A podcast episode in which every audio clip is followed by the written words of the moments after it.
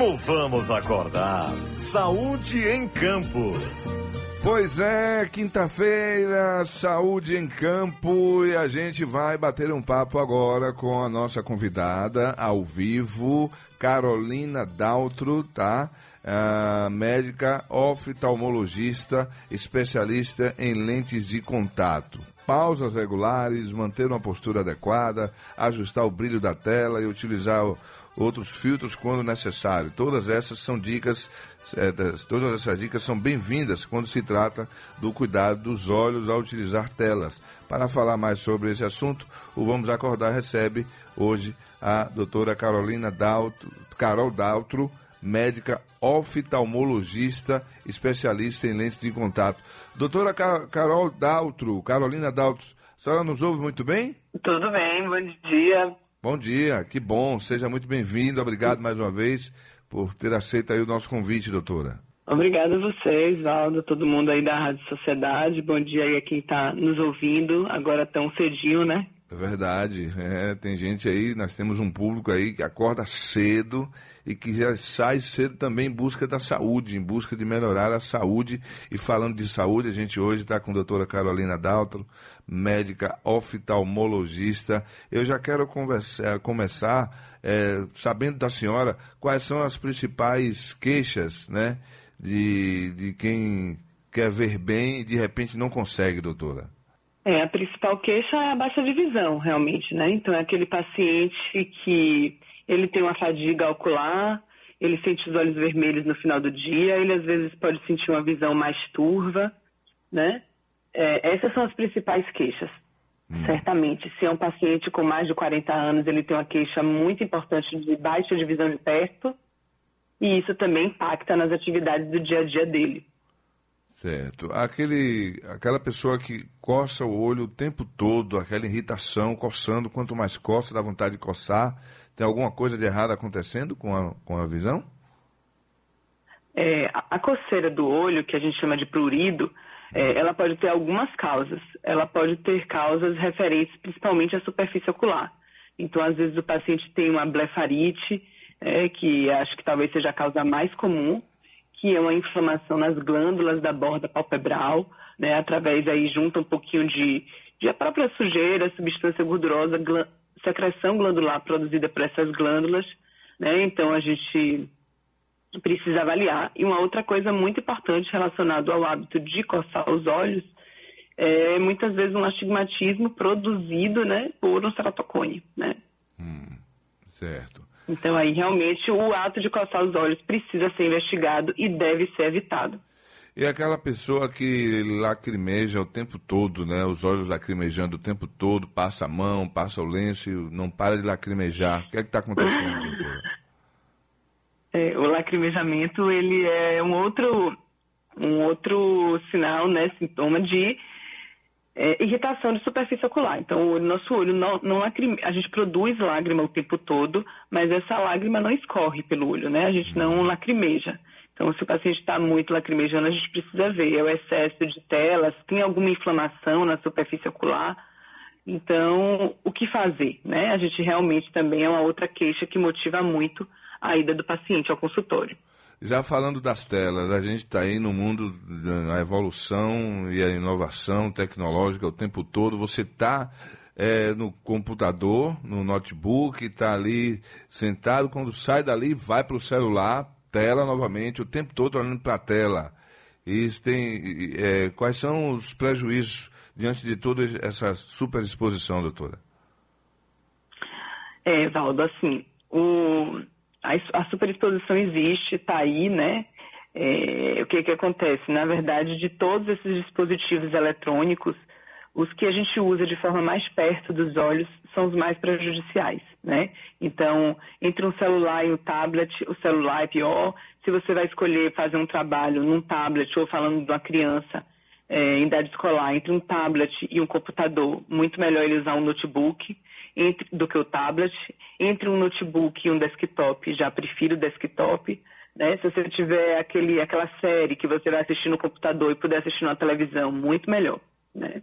Hum. E essa exposição de perto, principalmente ao celular, além dos malefícios causados aí pela luz azul, o efeito que a gente tem mais visto, além do cansaço visual, da fadiga, um olho seco que pode dar associado também, é o, o, o aumento aí do crescimento ocular, induzindo uma alteração que a gente chama de miopia, né? Miopia, ela é um, grau, um tipo de grau do óculos, né? E que está sendo uma epidemia. Então, cada vez mais as pessoas estão sendo míopes, né? Isso não são dados assim meus, são dados da Organização Mundial da Saúde. E a gente precisa fazer alguma coisa aí sobre isso também, né? Então, orientar essa população, como deve ser esse uso, fazer pausas, botar distâncias a partir de 30 centímetros, né, do, dos olhos, fazer pausas a cada 20 minutos de atividade, fazer atividades ao ar livre, né? Em alguns casos, uso de colírios lubrificantes, mas tem muito aí a ser feito é, para evitar, digamos assim, mais danos do uso da tela. É um Muito assunto bem. bastante recorrente no consultório. Olha aí, estamos com a doutora Carolina Daltro, médica oftalmologista, falando da saúde dos olhos. Sensação de areia nos olhos e ardência, são sintomas de algum problema específico? São sintomas principais do olho seco, né? Que também estão bem relacionados com o que a gente estava falando. Essa sensação de areia também está presente em algumas inflamações na córnea, né? Todos esses sintomas que você tem falado são é, sintomas que motivam a ida do paciente ao consultório. Ah, e as famosas lentes de contato, doutora? Quem é que pode, quem não deve, quem, quem deve, quem não deve usar? Tem alguma eh, restrição? Como é que funciona isso?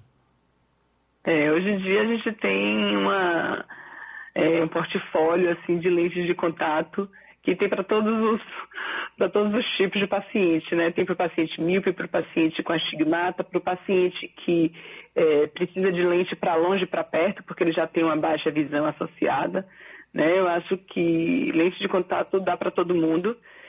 Tem algumas contraindicações, né? Então, aquele paciente que muitas vezes ele não tem uma, um grau específico para aquela lente, tem alguma alteração no olho que contraindique o uso da lente de contato, ou seja um paciente, é, digamos assim, que não que trabalha num local muito exposto, muito sujo, a gente precisa avaliar que tipo de lente, qual o grau.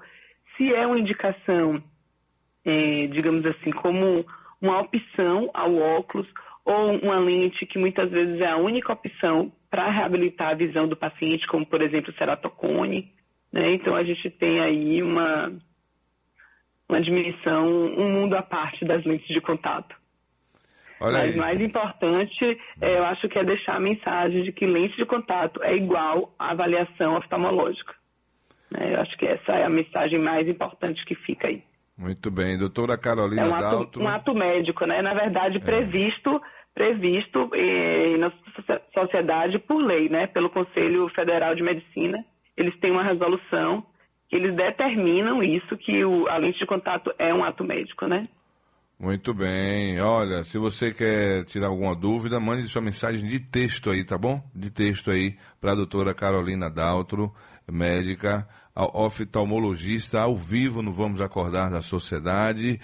Uh, conjuntivite, existem muitos mitos sobre essa doença, o que realmente causa e como tratar esse mal?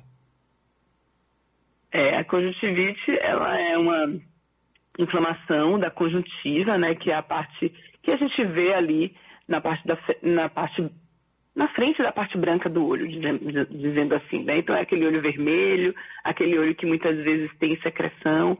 Essa secreção pode ser uma secreção mais purulenta, o paciente acorda com o olho ali completamente fechado, grudadinho, ou pode ser uma secreção aquosa, né? Na grande maioria das vezes é inflamação autolimitada, o paciente precisa ser avaliado. É, melhora em alguns dias, mas existem sim conjuntivites que é, são mais prolongadas, alguns tipos de vírus que podem levar sequelas, né? É, precisam, podem causar baixa de visão. Então, assim, ao, ao primeiro sintoma, o importante é não se automedicar e buscar um atendimento específico. Né? A gente está tendo muito agora, ontem mesmo atendi um, alguns pacientes é, pós-carnaval, né? E agora, toda vez que a gente tem muita aglomeração de pessoas, a gente tem muita circulação de vírus, a gente acaba é, se expondo um pouco mais, né? A gente é, esquece de lavar as mãos, acaba levando essa mão para o olho, aumenta o contágio e os casos aparecem. Muito bem. Doutora Carolina Daltro, médica oftalmologista, falando aqui da saúde dos olhos, da prevenção. É... Tem muita gente que às vezes, né, por questão estética ali, opta em mudar a cor dos olhos. Inclusive, teve uma jovem recentemente aí, que foi manchete em todo Brasil aí que trocou a cor dos olhos, né? É, enfim, mas tem gente que apenas por uma questão mesmo de beleza termina tem os olhos aí cor de pretos, cor de mel e de repente quer botar os olhos verdes da cor de hortelã pura e simplesmente por estética, né? É possível acontecer isso, doutor? Existe lente só para isso mesmo? então, Valdo, essa, essa paciente foi uma brasileira, realmente, né? É importante a gente dizer que ela era uma brasileira, mas ela fez esse procedimento na Suíça. Uhum. Na verdade, é, existe a técnica de ceratopigmentação, que é, na verdade, você fazer uma tatuagem na córnea, né? Isso é feito em ambiente de centro cirúrgico. Essa é uma técnica, uma técnica que já existe há algum tempo. Mas no Brasil, ela só é indicada para olhos cegos, tá? Então, uhum. aquele olho sem função e tem toda uma, uma indicação médica para isso, tá? É, mas é uma técnica invasiva, né? É uma técnica que, como todas as outras, vai ter um risco. É, não é de forma alguma indicada, como você falou, para apenas querer mudar a questão estética. Muitos riscos estão associados, risco de, de é, você ter uma descompensação, né? Porque a gente tem que lembrar que, embora seja um olho cego, mas é um olho que ainda está ali na órbita no rosto do paciente. Né? Então, sempre é melhor a gente manter um olho cego no rosto do paciente do que precisar retirar esse olho para uma infecção, por exemplo, né? e esse paciente passar a usar uma prótese. Então, sempre, às vezes, é um procedimento mal feito ou mal indicado ou, ou indicado de uma forma leviana pode causar um malefício, mesmo que seja no olho cego, né? Nesses casos, a minha preferência é para uma lente filtrante, uma lente de contato, é, que o paciente vai colocar no olho e ela tem a íris e a pupila pintada, né? Então a gente consegue é, colocar essa lente, dar toda a orientação para o paciente. Obviamente que nas duas situações, tanto na ceratopigmentação quanto na lente de contato, é, é, a gente não vai ali buscando uma perfeição, né? Mas eu acabo tendendo mais para o lado da lente, mas recentemente tivemos uma colega lá que, inclusive, fez um caso de uma ceratopigmentação recente, com um resultado muito bom. Mas para finalidades estéticas, a gente sempre tem que pensar duas vezes, né? Isso é não é nem indicado aqui no Brasil.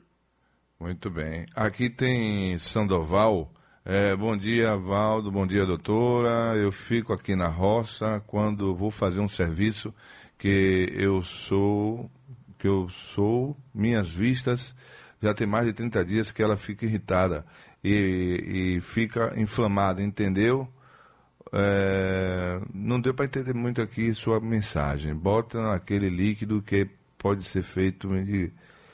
É, tá um pouco confuso aqui sua mensagem, viu, Sandoval? Deu, envie outra mensagem aí explicando mais resumidamente aí para a gente entender aqui para repassar aqui, se der tempo, para a doutora Carolina. Agora, Arnóbio, lá de Tiquaruçu, ele que é lá em Feira de Santana. Valdo, pergunta à doutora se tem quem tem carne no olho, se pode usar lente de contato. Como é o nome dele, Valdo? É Arnóbio. Arnóbio. Oi, seu Arnóbio. É, Oi, seu Arnóbio. É, a carne no olho, que é o que a gente chama de pterígio, ela não é uma contraindicação ao lente, à lente de contato. É, depende muito do, de que grau é esse pterígio, né? Mas se for um grau pequeno, grau 1 ou grau 2, esse pterígio ele não impede o uso de contato, o uso da lente de contato mas a gente utiliza de alguns artifícios, então o paciente que ele usa a lente associado a um colírio lubrificante sem conservante. É preciso sempre avaliar essa lente no olho do paciente, então ver se tem algum atrito, se o paciente tem alguma queixa. E, mas não é uma contraindicação não, o paciente pode usar sim. Olha aí, ó, estamos com a doutora Carolina Daltro, médica oftalmologista, ao vivo aqui no Vamos Acordar da Sociedade. De quanto em quanto tempo a pessoa deve procurar o oftalmologista, doutora? É, essa pergunta eu escuto bastante, viu? É, e a resposta dela é que depende, né? Não existe, no mínimo uma vez por ano, todo mundo deve ir, mas esse encontro ao oftalmologista varia muito em função da idade do paciente, né? Então, atualmente, depois da campanha do jornalista lá, Thiago Leifert, né? A gente tem recebido muitos bebês. Então, assim, até os dois anos, o ideal é que a gente acompanhe essa criança a cada seis meses. A gente repete o teste do olhinho, é, dilata essa pupila se for necessário, né? Então a criança vai crescendo, ela precisa sim de uma avaliação a cada ano, né? E no adulto também. Mas vai, vão ter aqueles pacientes que às vezes ele tem uma condição ocular, ele tem um glaucoma ou ele tem uma catarata e a gente precisa de um acompanhamento mais de perto. Então tem aquele paciente, ou o exame deu uma alteração, então esse paciente normalmente sob acompanhamento, a gente orienta ele, ó, quero ver você daqui a quatro meses, quero ver você daqui a seis meses, mas são pacientes mais específicos.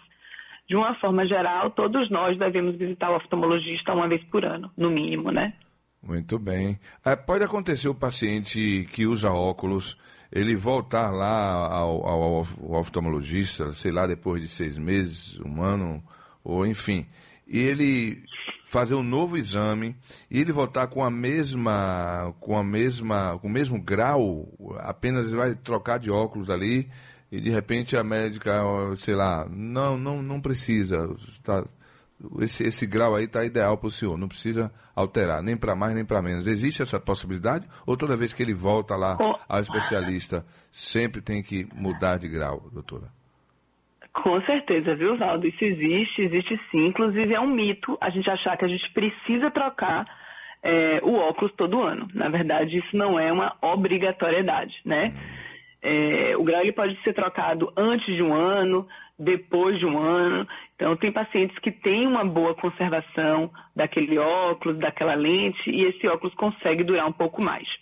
É, alguns alguns materiais de quais essa lente é feita, ela acaba tendo uma vida útil máxima, digamos aí, de talvez uns dois anos. Então, a própria lente vai perdendo um pouco a transparência, a qualidade visual mesmo. Então, às vezes o paciente ele enxerga em quantidade, mas ele não enxerga numa boa qualidade por conta de um óculos velho, né?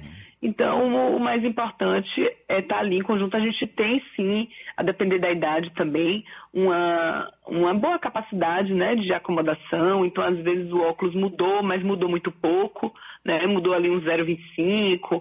Então, o paciente não está tendo queixas, o paciente continua com uma boa visão. Às vezes, mesmo com uma pequena alteração, a gente pode, inclusive, manter esse óculos. Tudo depende realmente da avaliação em consultório. Olha aí, gente, doutora Carolina Daltro, médica oftalmologista, ao vivo no nosso quadro Saúde em Campo, aqui no Vamos Acordar da Rádio Sociedade da Bahia. Ah, porque muitas pessoas, é, ao invés de usar o óculos, armação, é, opta em colocar uma, uma lente, por ser mais confortável, esteticamente mais bonito. Como é que é isso, doutora? As razões são várias, né? São bem variadas. Você tem aquele paciente que ele não gosta de usar óculos e ele quer ter uma liberdade visual. É, existe aquele paciente que ele não pode usar o óculos porque o óculos a gente não, corri não consegue corrigir alguns tipos de grau. Então, se o paciente tem um grau muito alto, ele vai ter uma visão distorcida e essa córnea, que é como se fosse a parte da frente do olho, um vidro do relógio, ela vai provocar distorções e aberrações que a gente não consegue corrigir no óculos. Então, nesse caso, são indicadas lentes rígidas, que vai dar uma qualidade visual para esse paciente. Né? Tem o paciente que usa, sim, por questões estéticas, então ele quer usar uma lente gelatinosa para mudar uma cor do olho, isso também acontece, é uma indicação. Existe aquele paciente que faz um esporte, então a, a lente vai dar uma liberdade, uma mobilidade maior do que o óculos. As indicações são bem variadas. Muito bem, deixa eu ver aqui pra gente, já estamos nos aproximando aqui do final desse bate-papo, mas vamos ouvir aqui um ouvinte que está no interior, acho que um Auá. Alô, bom dia? Bom dia, Valdo Silva. Bom dia. É Nilson Dada aqui de Uauá. Uauá. Gostaria de perguntar à doutora, eu como tenho glaucoma, tenho problemas de visões e diabéticos, entendeu?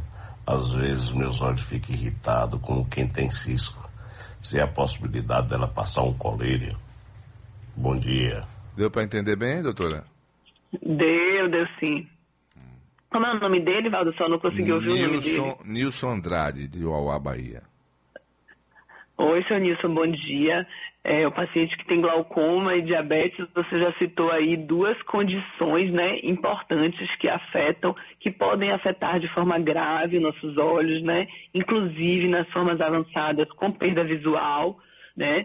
É, se você está sentindo essa sensação de areia, a gente tem que realmente avaliar se é, se é só uma condição de superfície ocular ou se já tem aí uma lesão é, na córnea propriamente dita que precisa ser tratada com mais atenção, tá?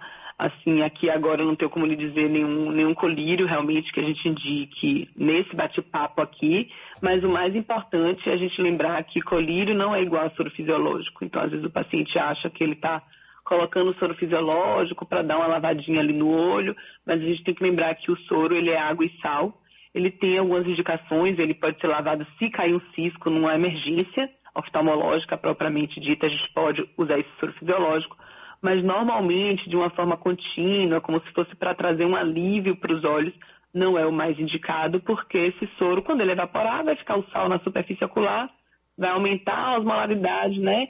A quantidade de debris nessa lágrima e vai piorar os sintomas do paciente. Viu? Mas oriento procurar uma avaliação aí, um ALA ou em outro local mais, mais próximo de referência. Valdo Silva. Vamos ver se a doutora Carol Dalto nos ouve, doutora? Escuto sim, Ah, na- tô tá. aqui. Muito obrigado. A tecnologia é isso mesmo. Às vezes dá falha também, mas nós estamos ao vivo, de volta com a doutora Carol Daltro, é, oftalmologista. Olha, nós temos um ouvinte aqui, Landulfo de Alagoinhas, que diz, bom dia, Valdo, eu vou fazer uma cirurgia de catarata e quero saber a doutor- da doutora como é que aplica essa anestesia. Está prevista a cirurgia para o dia 26 de março. Landulfo Novaes de Alagoinhas. É, a anestesia da cirurgia de catarata, ela tem duas formas, né? Ela pode ser através de um bloqueio, onde a gente bloqueia é, a parte anterior ali do olho, do globo ocular, é, ou ela pode ser só através de uma pomadinha anestésica. Aí vai depender da preferência do cirurgião que for te operar. Muito bem, obrigado, Landulfo, pela sua participação. Aqui tem mais. É verdade que comer cenoura faz bem para as vistas, doutora? Sim, a cenoura faz bem para um bocado de coisa, né? Um- uma verdura aí excelente, sim, porque ela tem um beta-caroteno e estimula aí as nossas células da retina. Pode comer cenoura à vontade. É, olha, gente, que pena que chegamos ao final, mas eu quero agradecer aqui, doutora, viu, por toda a sua disponibilidade. Esse horário é um horário que não é para qualquer um, né? Mas, de qualquer forma, a senhora aceitou o nosso convite. Quero lhe agradecer, parabenizar pela sua competência e até uma próxima oportunidade, se Deus quiser, doutora. Obrigada, obrigada a você, a todos que, a todos que ouviram aí, né, que mandaram as perguntas também. E também me coloco à disposição aí, se alguém tiver alguma outra dúvida, pode é, mandar mensagem, tá certo? Que a gente está sempre aí pronto para ajudar. Tá bom, doutora. Boa sorte. Para vocês todos também, obrigada. Obrigado. Tchau, tchau. Doutora Carolina Daltro, médica oftalmologista no nosso Saúde em Campo.